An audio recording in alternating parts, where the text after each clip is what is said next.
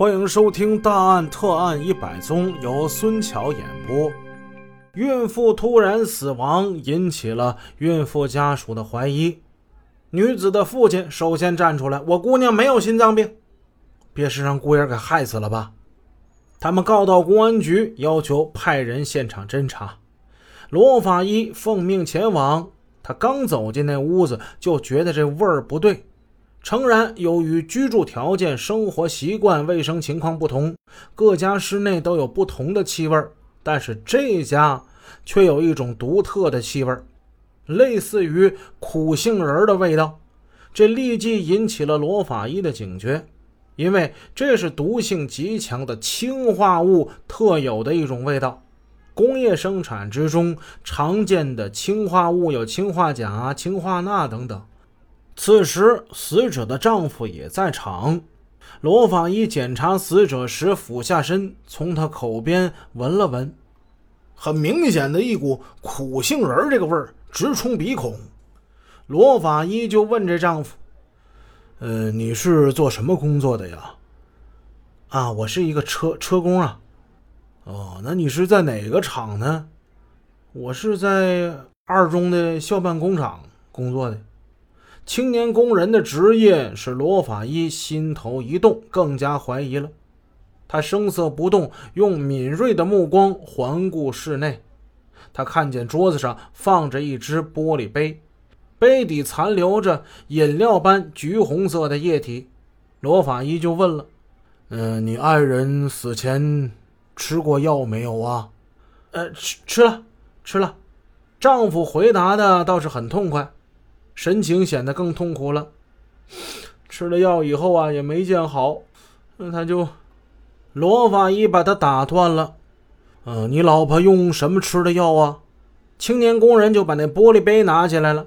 你就就是用这个吃的呀。罗法医接过杯子看了看，放在鼻子底下闻了闻，然后交给了何秀玉，示意他把这杯子收起来。证据已经有了。但是罗法医并未到此结束，他继续仔细观察周围的情况。无意中，他看到桌子上放着一本书。罗法医拿起了这本书，翻了翻，在书中，其中有一页上有一块指甲大小的水渍，这水渍还没有干呢。罗法医用鼻子闻了闻，又是一股强烈的苦杏仁的味道。他把这本书也交给了何秀玉，尸体进行局部的解剖，鉴定结论为年轻的孕妇是氰化物中毒而死。对那只玻璃杯上跟书页上的水渍进行毒物化验，也都检出了氰化物。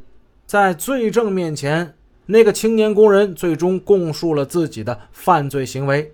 他呀，诱奸了校内的一个高中女学生。进而产生了杀妻另娶之念，他假惺惺的对与怀身孕的妻子说：“那个什么，咱们还年轻，是不是？赚的钱也不是太多，孩子要是要的太早了吧，有困难，是不是？呃，咱把胎给打了吧。”啊，妻子呢，经不住他连哄带骗，只好是同意了。那天早上，他从校办工厂弄来的堕胎药。实际上就是氰化钾，他把这氰化钾倒进了水杯里，又兑了点果子露。果子露是什么呢？就是那种老式的橘子味的饮料，浓缩的。他把配好这东西让妻子喝下去了。那本书里的水渍就是他在配制毒药的时候滴在上面的。这个案子并不复杂，当天就破了。侯局长听完这个事儿，他深深的点了点头，很有感触的说道。是啊，我们公安系统的法医啊，不同于司法系统和医学院校的法医。医学院校的法医可以不到现场勘查，法院的法医审理案子的时候也已经事过境迁了。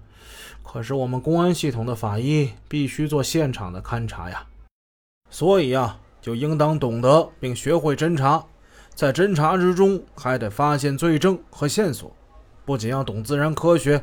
还要懂社会科学，甚至还得懂点民俗、生活习惯等等吧。哎，不容易啊，不容易啊！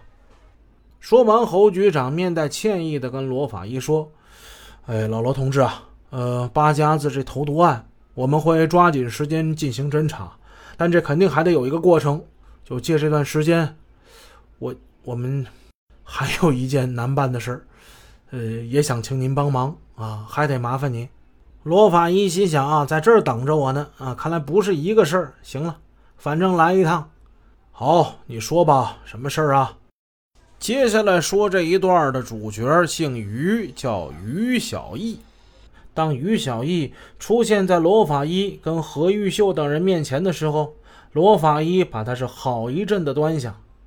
这个于小艺今年是二十岁，是个长相不错、身材适中的小伙子。虽然生长在农村，但是看他这穿着打扮，风度与都市青年无异。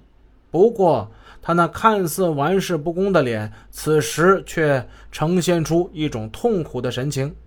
这痛苦源于他的脚，他右脚内翻，行动困难。这么一个很标致的青年，一只脚却变成这种奇怪的样子，实在是一种很不幸的事儿。这于小艺，他就是昨天晚上侯局长对罗法医和何玉秀讲的最近发生的一起伤害案中的主要人物之一。这就是不久前的事儿。有一天上午，县城市场水果摊上，业主贾老二还有一位外地来的客人就打了起来。顾客指责贾老二缺斤短两，这贾老二呢，不仅不认错，反而是咒骂客人。两个人火气都很冲啊，吵骂之间就动起手来。这事儿本来与这个于小艺是毫不相干。此时他正坐在附近饭馆跟人打扑克呢。他这人就爱看热闹，一听别人打架，后脑勺都跟着乐。听说好朋友贾老二被外地人给打了，他扔下一把好牌就跑出去了。于小艺过去拉偏架。这才惹来一身的麻烦。本集已播讲完毕。如果您喜欢孙桥的作品，欢迎多多点赞评论，这样能帮助我们的专辑让更多朋友听到。感谢您的支持。